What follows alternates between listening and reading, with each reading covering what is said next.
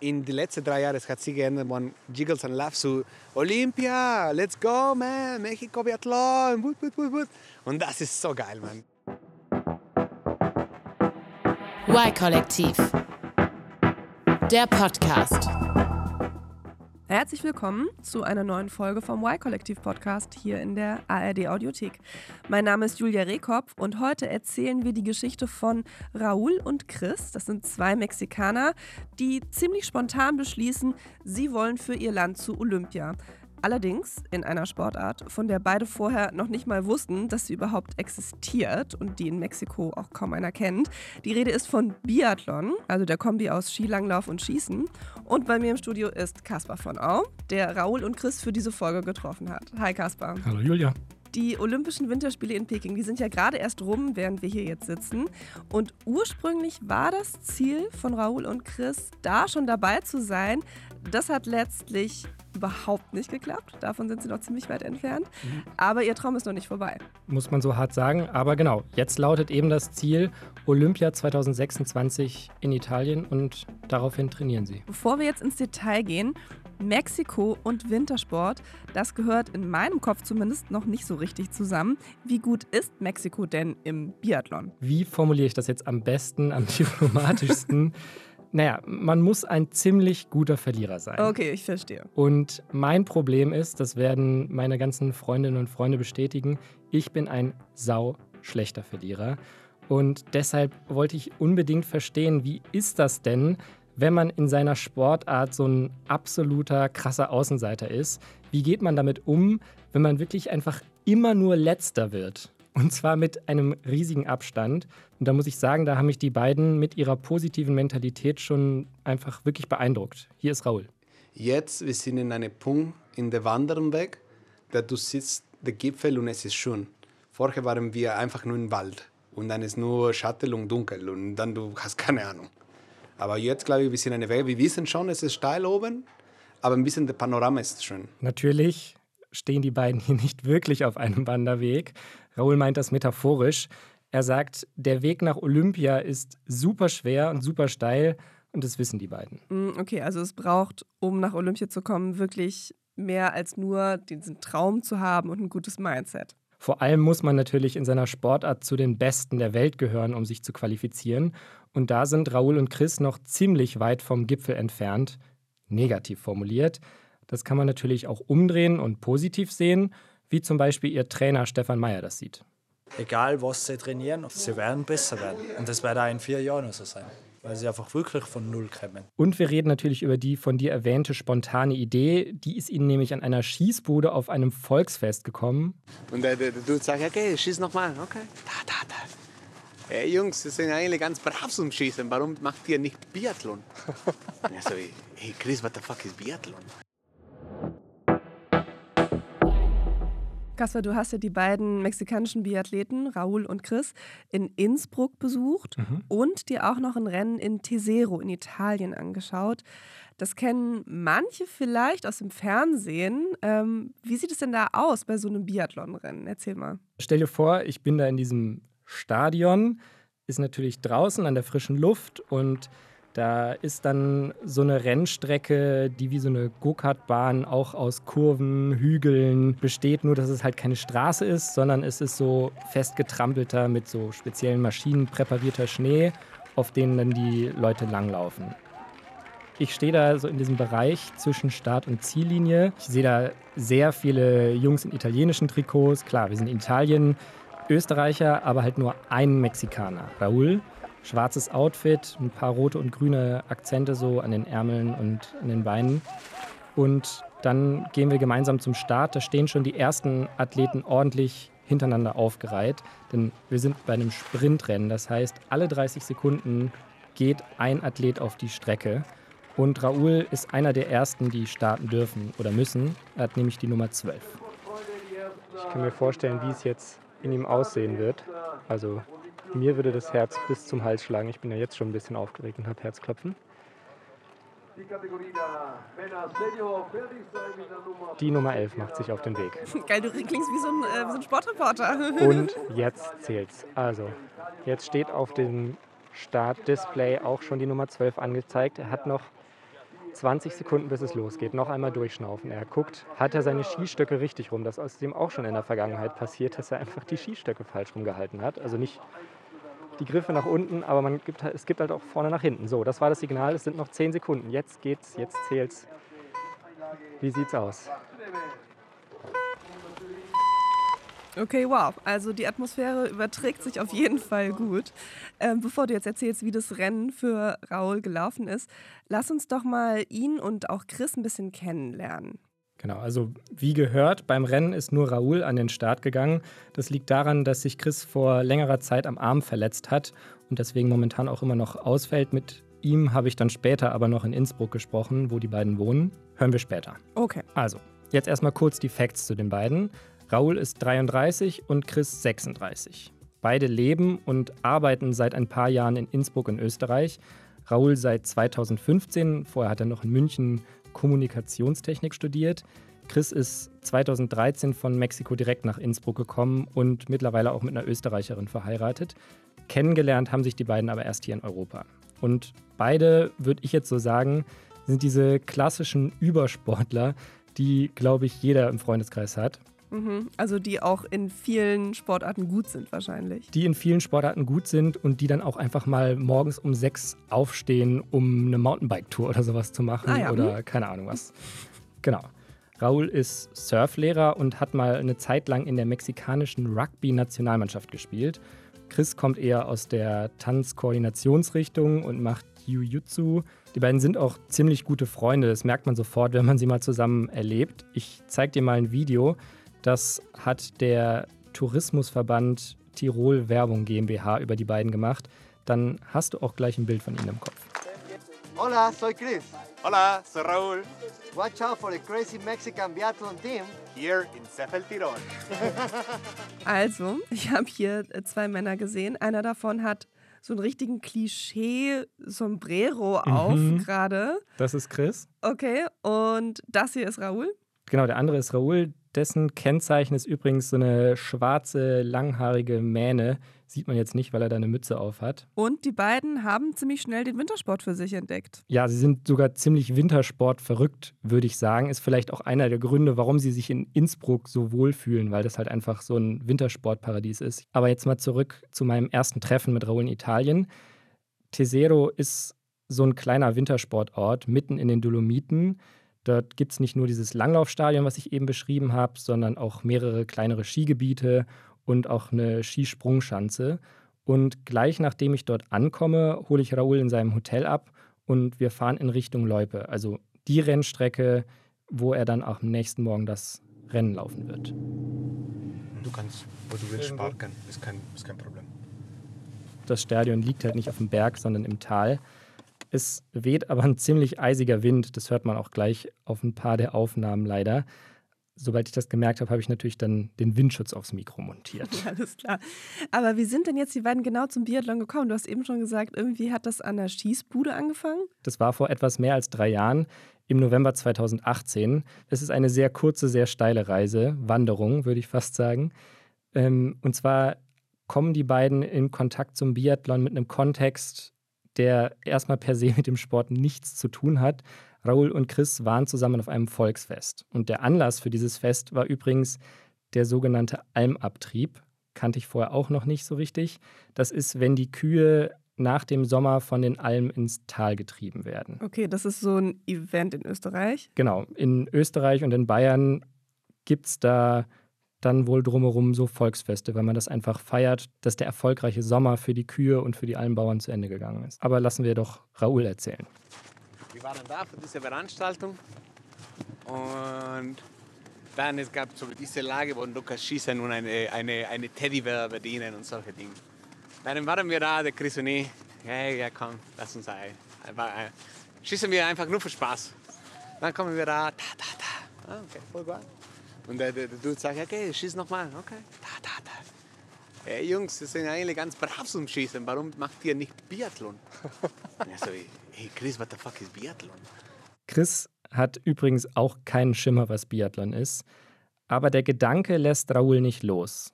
Der Almabtrieb war an einem Samstag und am nächsten Tag zu Hause googelt er den ganzen Tag Biathlon. Und Er findet ein paar Sachen raus. Zum einen, es gibt keinen einzigen Mexikaner auf der Welt, der Biathlon macht. Es gibt überhaupt kaum Menschen aus Lateinamerika, die Biathlon machen. Und Raúl beschließt, das zu ändern. Also als er dann ein paar Wochen später in der Heimat in Mexiko-Stadt ist, spaziert er einfach kurzerhand zur Zentrale des Mexikanischen Olympischen Komitees. Er will nämlich der erste mexikanische Biathlet werden. Habe in der Rezeption geklingelt und sage, hey, ich bin der Raúl und ich will einfach für, Mexi äh, für Mexiko Biathlon starten. Der Rezeptionist sagt, what the fuck ist Biathlon? Warte mal, die beim Olympischen Komitee, die wusste nicht, was Biathlon ist. Ja, kann, der Rezeptionist hatte keine Ahnung. Sie dachte, war, äh, entweder das war äh, Laufen und Fahrrad oder Fahrrad und Schwimmen. Und dann komme ich und sage, ja, das ist Langlauf am Schnee und Schießen. Und ich war so, wow. Was ist Schnee? ja, so, what the fuck? Are you high, man? Und auch wenn die Frau vom Olympischen Komitee Biathlon selbst nicht kennt, vernetzt sie Raúl immerhin mit dem Präsidenten des mexikanischen Skiverbands. Und der kennt aber Biathlon. Zumindest sagt er, super machen wir. Ich kann euch zwar kein Geld geben, aber ich kann euch beim nötigen Papierkram helfen. Und so werden Raúl und Chris die Mitglieder Nummer 1 und 2 des mexikanischen Biathlon-Teams.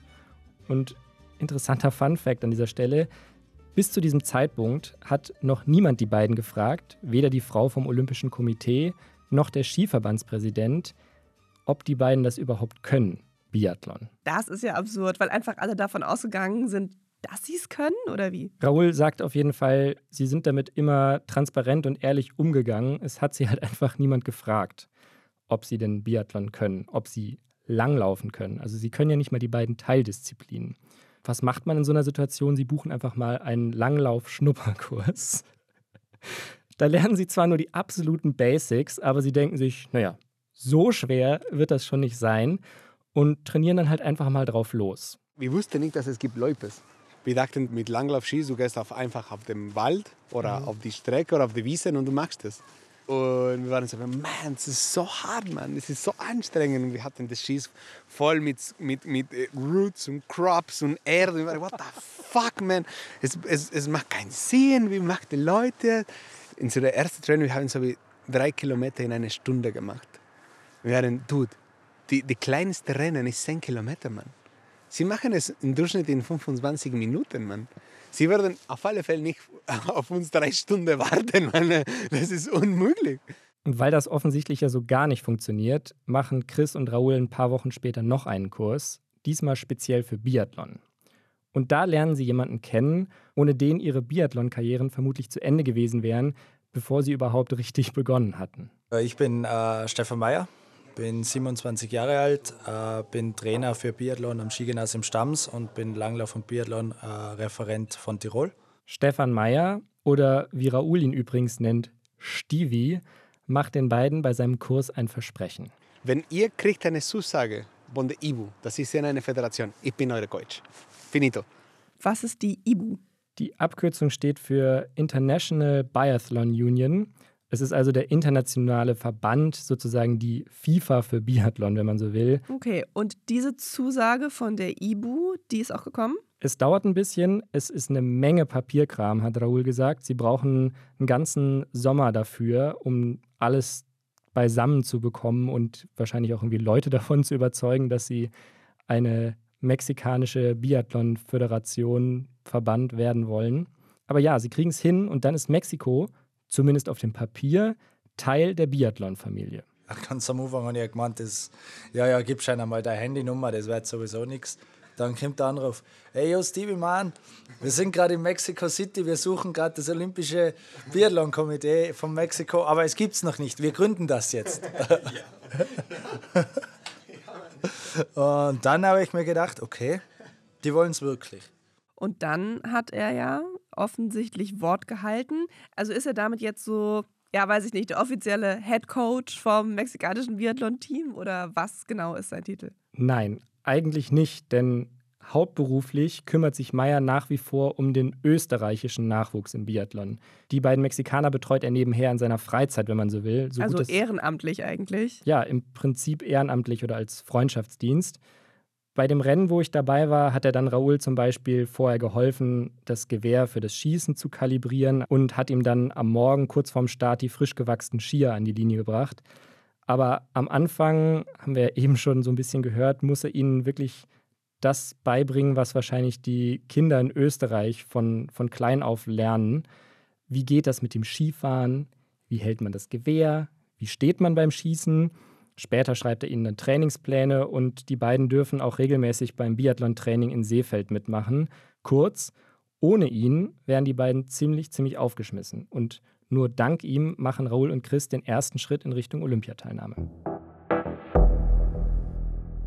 Insgesamt ging das ja bis hierhin doch ziemlich schnell. Also Raoul und Chris haben sich und ihr Land schon mal zum Biathlon angemeldet obwohl sie den Sport noch überhaupt nicht konnten. ja. ähm, also da ist ja schon echt richtig viel Zuversicht so von, von allen Beteiligten dabei. Aber wie sieht es denn inzwischen aus? Also jetzt können die beiden Biathlon ja auch gut genug, oder? Ja, zumindest so gut, dass sie bei offiziellen Rennen mitmachen dürfen, auch von Seiten der IBU. Das waren aber zwei sehr harte Jahre mit viel Arbeit und vielen Rückschlägen. Also zum Beispiel im letzten Winter haben sie ein Rennen gemacht in Niederbayern und nach dem Rennen hat dann der Biathlonverband zu ihnen gesagt, vielleicht ist es besser, wenn ihr nächstes Jahr nochmal wiederkommt. Aber in diesem Winter, und das ist schon mal ein Erfolg für Raul und Chris, sind sie bei mehr Rennen dabei und jetzt eben in Tesero in Italien. Genau, da waren wir ja gerade schon dabei und haben die ersten Sekunden gehört vom Rennen. So ist es. Ich stehe dann immer noch an Ort und Stelle an der Start- und Ziellinie und neben mir zischen so alle 30 Sekunden neue Läufer auf die Strecke, während die anderen, die schon auf der Strecke sind, schon die erste Runde, die ersten 3,3 Kilometer absolviert haben. 10.16 Uhr und ein paar Sekunden und ich sehe tatsächlich da Raoul auf mich zusteuern und an ihm vorbei fliegt die Nummer 18. Das sieht wirklich unfassbar aus, wie elegant, wie schnell der läuft und dann dahinter Raoul, also er fährt mit Sicherheit sehr viel besser Ski als ich, aber gerade im direkten Vergleich sieht man natürlich, dass er da nicht gegen ankommt. Also er ist einfach deutlich langsamer, es sieht auch einfach nicht so dynamisch aus. Jetzt muss er nach links abbiegen in Richtung Schießstand und genau das werde ich auch tun.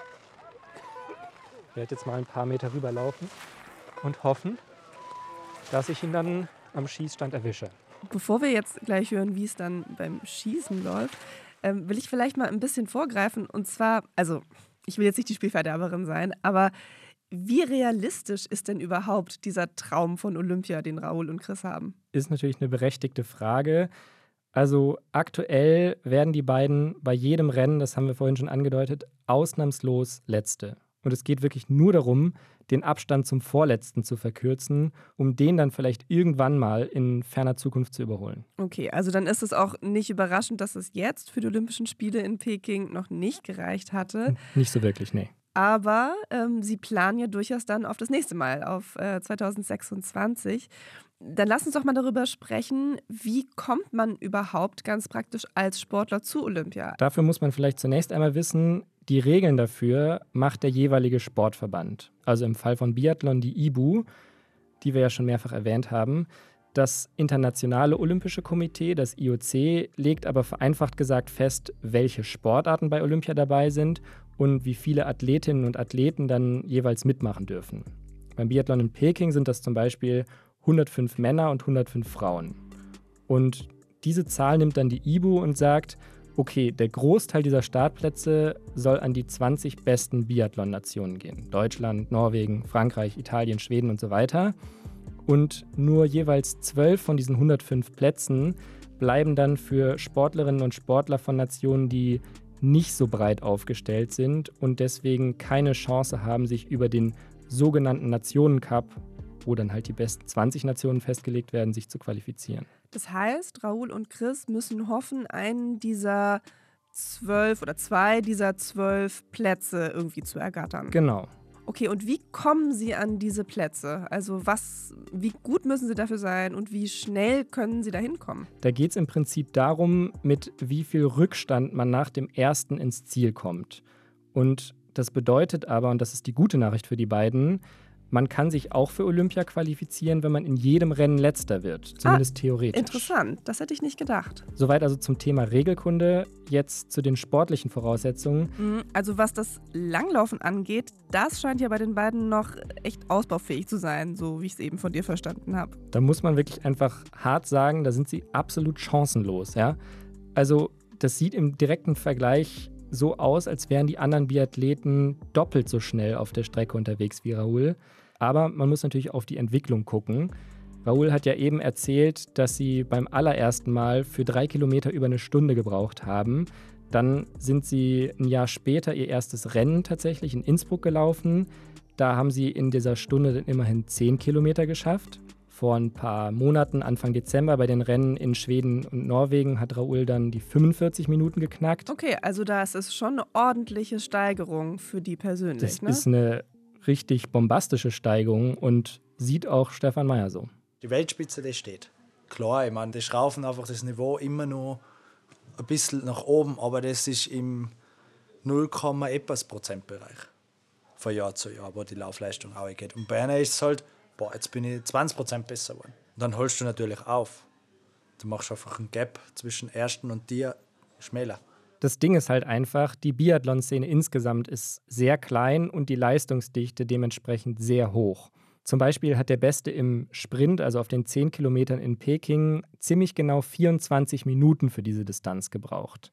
Wofür Raul immer noch sowas wie 45 braucht. Genau, genau. Und Meyer hat mir dann erklärt, dass die anderen Athleten halt vor allem einen entscheidenden Vorteil haben gegenüber den Mexikanern. Das ist Erfahrung. Und zwar haben sie da Jahre an Erfahrung denen voraus. Also es gibt ja offensichtlich einfach keine Wintersport-Tradition in Mexiko. Nee, woher auch? Es gibt zwar Schnee, aber halt sehr viel weniger. Und Raoul hat mir erzählt, das erste Mal, dass er Schnee wirklich begegnet ist, das war halt hier in Europa. Meyer sieht aber auch da vor allem das Positive. Da sind wir einfach nur weit weg vom ganzen Niveau, aber egal was sie trainieren, und sie trainieren jetzt nicht so wenig, sie werden besser werden. Und das wird auch in vier Jahren so sein, weil sie einfach wirklich von Null kommen. Okay, also im Langlauf ist auf jeden Fall noch Entwicklungspotenzial da. Könnte man so ausdrücken. Wie sieht es denn beim Schießen aus? Tatsächlich ist es wohl einfacher im Schießen auch schneller besser zu werden.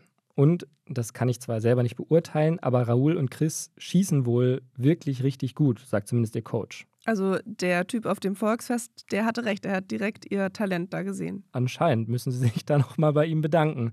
Kurzer Exkurs zum Schießen.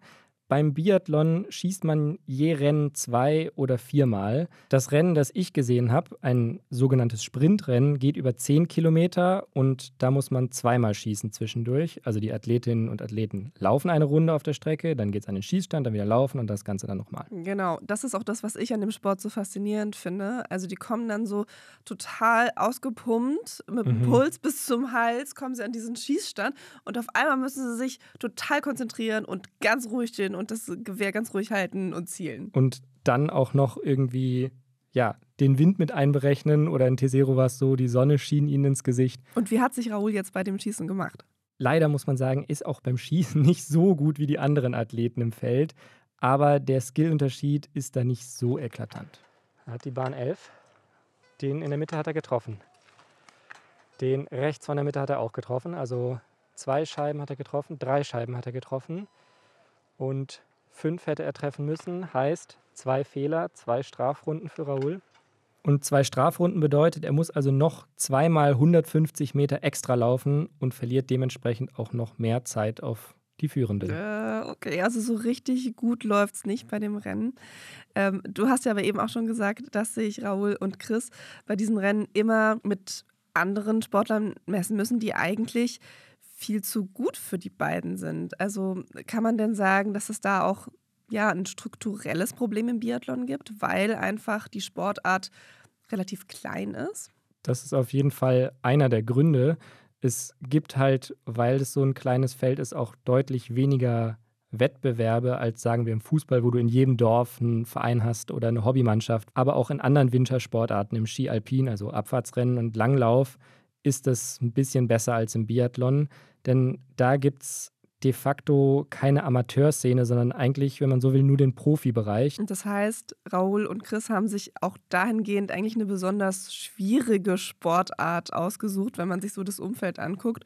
Und die laufen jetzt eigentlich immer gegen Berufssportler, kann man das so sagen?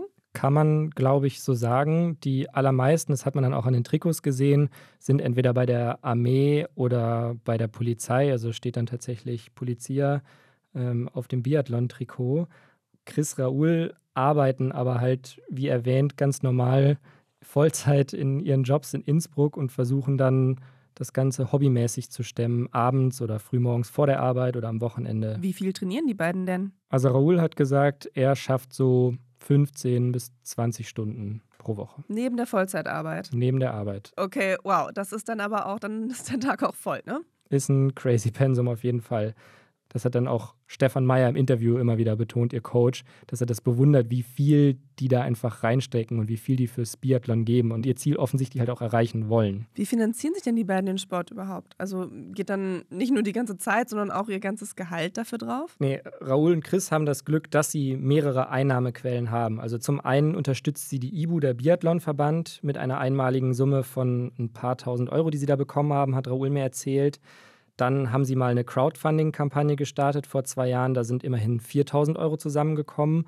Und über ihre Social-Media-Aktivitäten und du hast es ja im Video gesehen, die beiden können sich irgendwie ganz gut verkaufen, haben sie mehrere Sponsoren gesammelt. Also eine Firma stellt ihnen die Ski, eine andere die Sonnenbrillen und so weiter. Was man dann aber bei diesen Materialkosten, die sie immerhin abgedeckt haben, dann doch leicht vergisst, die anderen Biathleten haben im Hintergrund noch ein ganzes Team aus Trainern, Physios, Technikern, Wachsern. Okay, und das macht in dem Fall dann alles Stefan Meyer. Ja, so ungefähr. Also Sie können da die Infrastruktur des österreichischen Skiverbands mitnutzen und auf deren Wachser zum Beispiel zurückgreifen.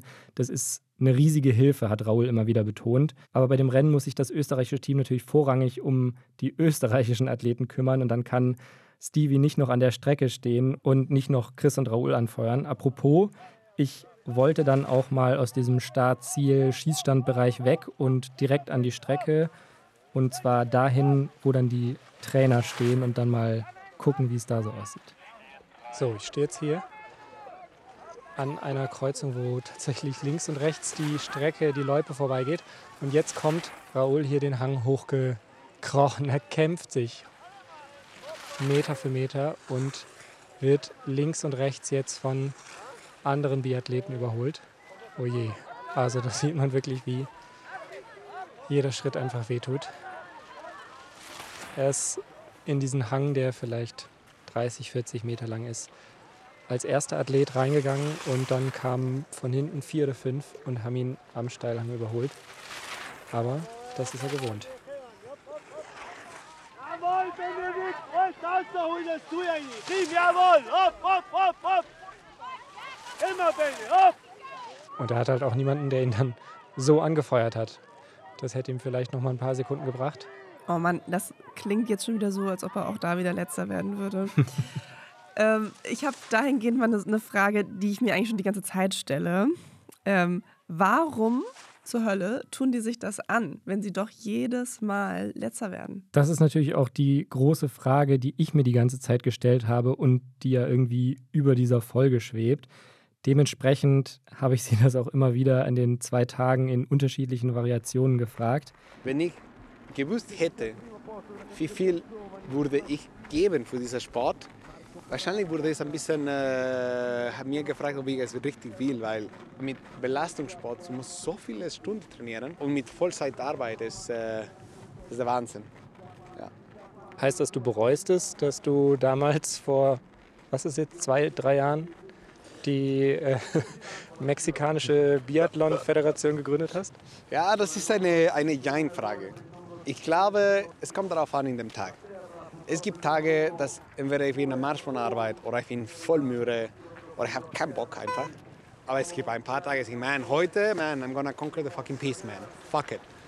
Und auch die Motivation ist, dass auch viele Leute in Innsbruck uns kennen und auch in dieser Szene oder in der Leupes.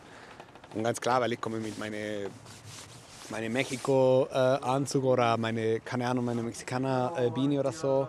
Oder in der Stadt, wenn ich joggen oder so, komme ich mit Mexiko irgendwo und es ist so cool, weil in in den letzten drei Jahren es hat sich geändert, man Jiggles and Laughs so Olympia, let's go, man, Mexiko Biathlon, wut, wut, wut, wut. und das ist so geil, man. Raoul sagt aber, über den schwierigsten Punkt sind sie mittlerweile schon hinweg. Am Anfang, als in den ersten Monaten wirklich gar nichts voranging und sie halt in Wald und Wiesen unterwegs waren, da haben sie sich schon viel mehr hinterfragt. Jetzt ist okay, weil wir haben ein bisschen mehr Erfahrung. Jetzt wissen wir, wo wir gehen, was sind unsere Fälle oder was sind unsere Schwachpunkte.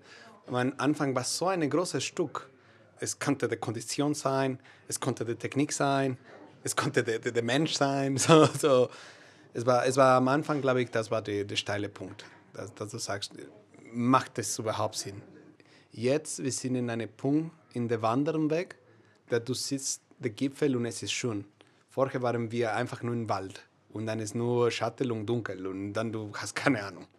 Aber jetzt glaube ich, wir sind eine Weg. Wir wissen schon, es ist steil oben, aber ein bisschen der Panorama ist schön. Das ist aber ein sehr schönes Bild, was er da zeichnet. aber was ich mich frage, wie sie dann während eines Rennens äh, mit diesen Gedanken auch umgehen. Also ich meine, wenn du dann so auf der Strecke bist und dann wirst du wieder und wieder von den anderen Athleten überholt. Also hilft dann auch dieses Bild von dem Panorama auf dem Wanderweg? Vielleicht ein bisschen. Sie haben auf jeden Fall gesagt, man braucht sehr viel Selbstbewusstsein. Es ist absolute Kopfsache und es ist immer wieder aufs Neue schwierig. Aber was sie dann machen, ist, sie versuchen sich ins Bewusstsein zu rufen, okay, wofür mache ich das? Was ist das größere Ziel? Und sie konzentrieren sich einfach auf sich selber. Ich habe ja für meine Recherche, wie gesagt, auch Chris getroffen in Innsbruck. Und der hat mir dann aber auch davon berichtet, dass das nicht immer klappt und dass bei einem seiner ersten Rennen er ja wirklich Zweifel hatte, ob er überhaupt an den Start gehen soll. Ehrlich, in, in der Früh vor, vor die, die Rennen habe gemerkt, dass wegen meiner Zeit, also normalerweise in 10 Kilometer mache, halbe der Rennen würde ich allein in der Strecke sein. Und sie wollen nur an mich ungefähr 20 Minuten warten. Und das hat mir wirklich viel Druck gemacht. Also Chris beschäftigt hier gar nicht so sehr, dass er letzter wird und dass ihn alle überholen, sondern ihm geht es einfach wirklich um die Tatsache, dass er dann am Ende auf der Strecke sein wird an diesem Tag und ja, dann stehen alle anderen im Ziel und fragen sich, ja, wo sind jetzt eigentlich die beiden Mexikaner? Und das führt ihn zu der Frage, was mache ich eigentlich hier? Wieso bin ich hier?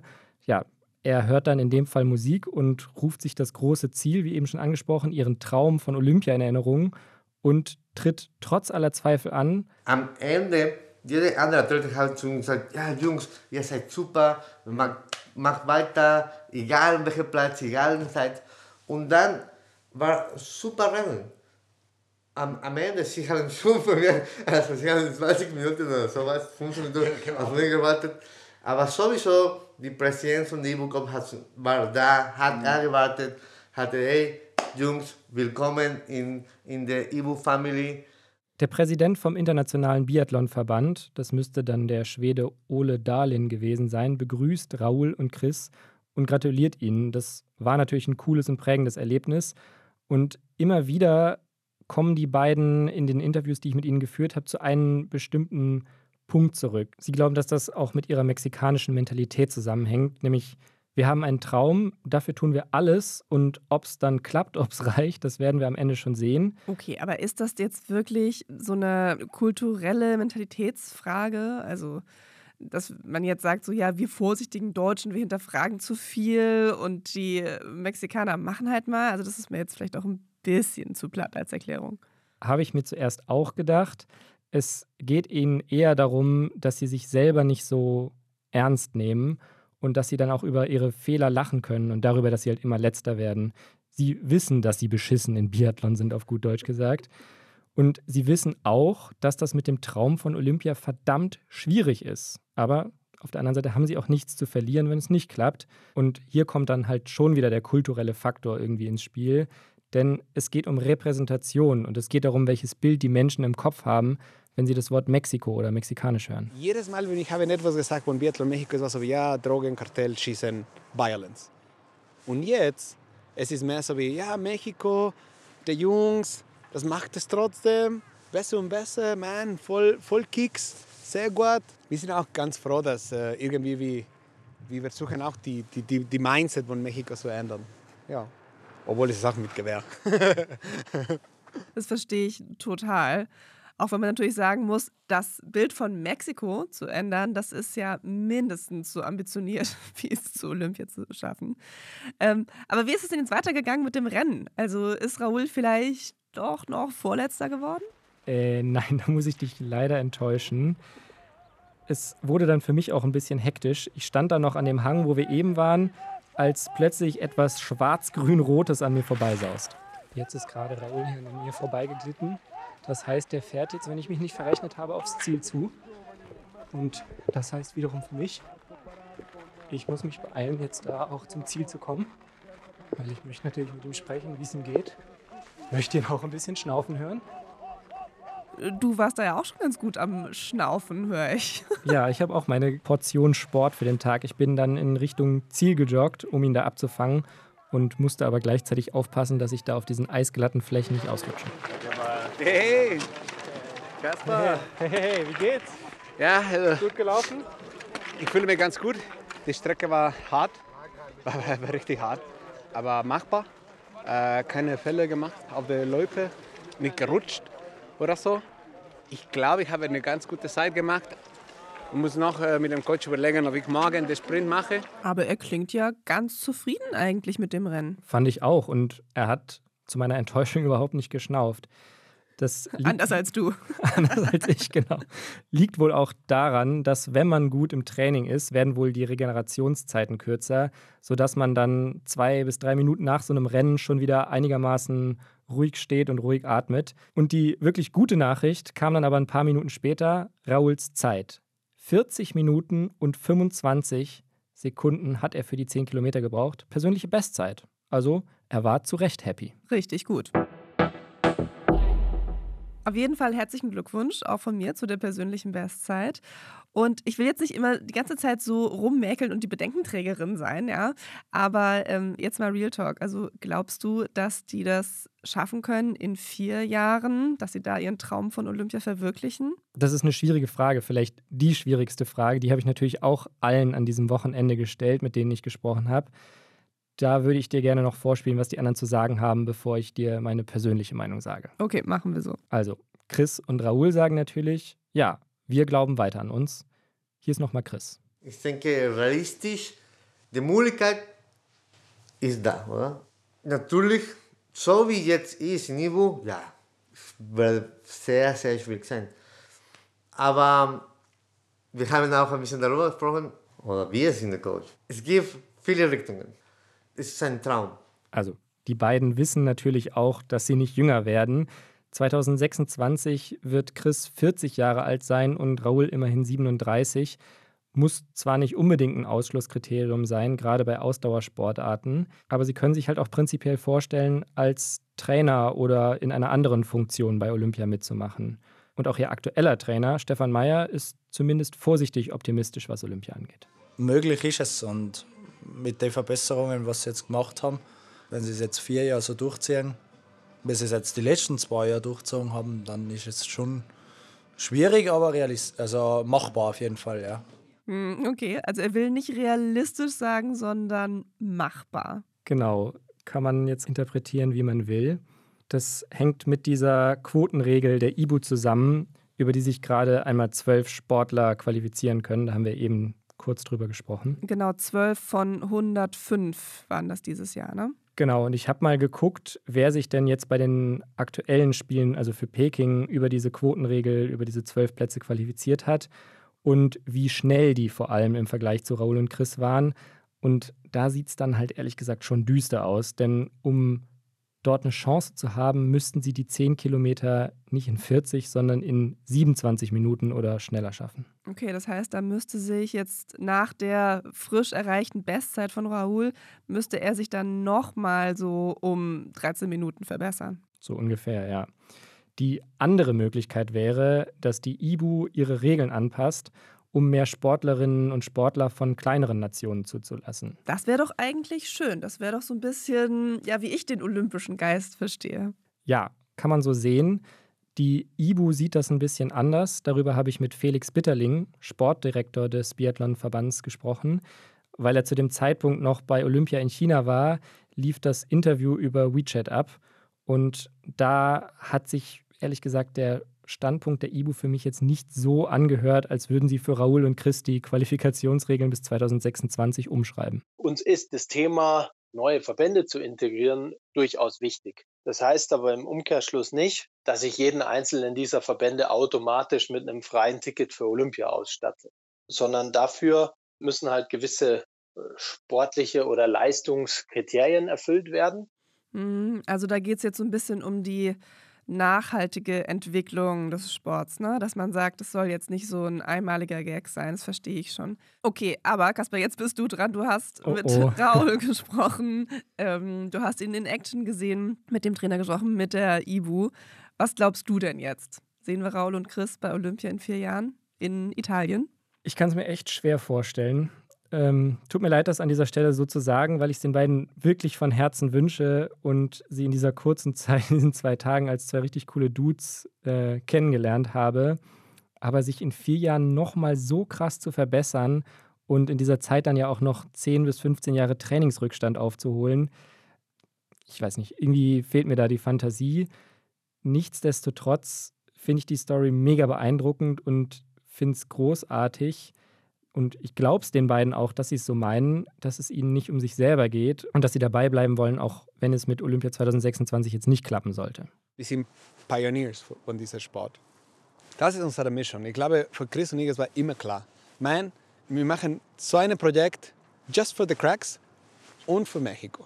Es gibt keine T-Shirt, da steht da Chris Gomez oder Raul Antonio, steht nur Mexiko, weil wir wollen, dass die beste Biathlet, wahrscheinlich kommen in 10, 12 Jahren, Wahrscheinlich gibt es jetzt eine Bube oder eine, eine kleines äh, Mädchen, dass sie weiß nicht überhaupt um Biathlon, aber wahrscheinlich in zehn Jahren, wir machen einen Draft, sie oder er ist dabei und kann sein, dass wir kriegen eine Medaille in 15 Jahren, 20 Jahren. Also Mexiko bei Olympia, bei den übernächsten oder überübernächsten Olympischen Spielen, vielleicht mit Raoul als Schießtrainer und Chris als Vorsitzenden des Biathlonverbandes, keine Ahnung. Klingt für mich auf jeden Fall realistischer. Ja, okay, ist vielleicht ein bisschen greifbarer.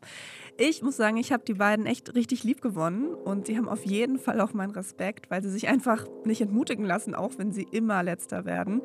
Die verfolgen einfach ihren Traum von Olympia und das hat echt Spaß gemacht, den beiden zuzuhören. Vielen Dank, Kaspar, dass du dich mit Raoul und Chris getroffen hast. Ja, gerne. Und zum Abschluss der Folge empfehlen wir euch wie immer noch einen Podcast. Und zwar ist das heute Breitscheidplatz. Vor gut fünf Jahren ist in Berlin ein LKW in den Weihnachtsmarkt auf dem Breitscheidplatz gerast. Das war der schlimmste islamistische Anschlag in der deutschen Geschichte. Und es gibt immer noch offene Fragen. Und drei Investigativreporter sind seit fünf Jahren an dem Thema dran, haben etliche Dokumente gesichtet, an Türen von Islamisten geklingelt, sich mit der Polizei angelegt und sagen, den Anschlag, den hätte man verhindern können. Die ganze spannende Recherche, die hört ihr in dem Podcast Breitscheidplatz und den findet ihr genauso wie uns in der ARD Audiothek. Und von uns, vom Y-Kollektiv Podcast, gibt es nächste Woche eine neue Folge. Bis dahin, tschüss. Y-Kollektiv Podcast von Funk, von ARD und ZDF.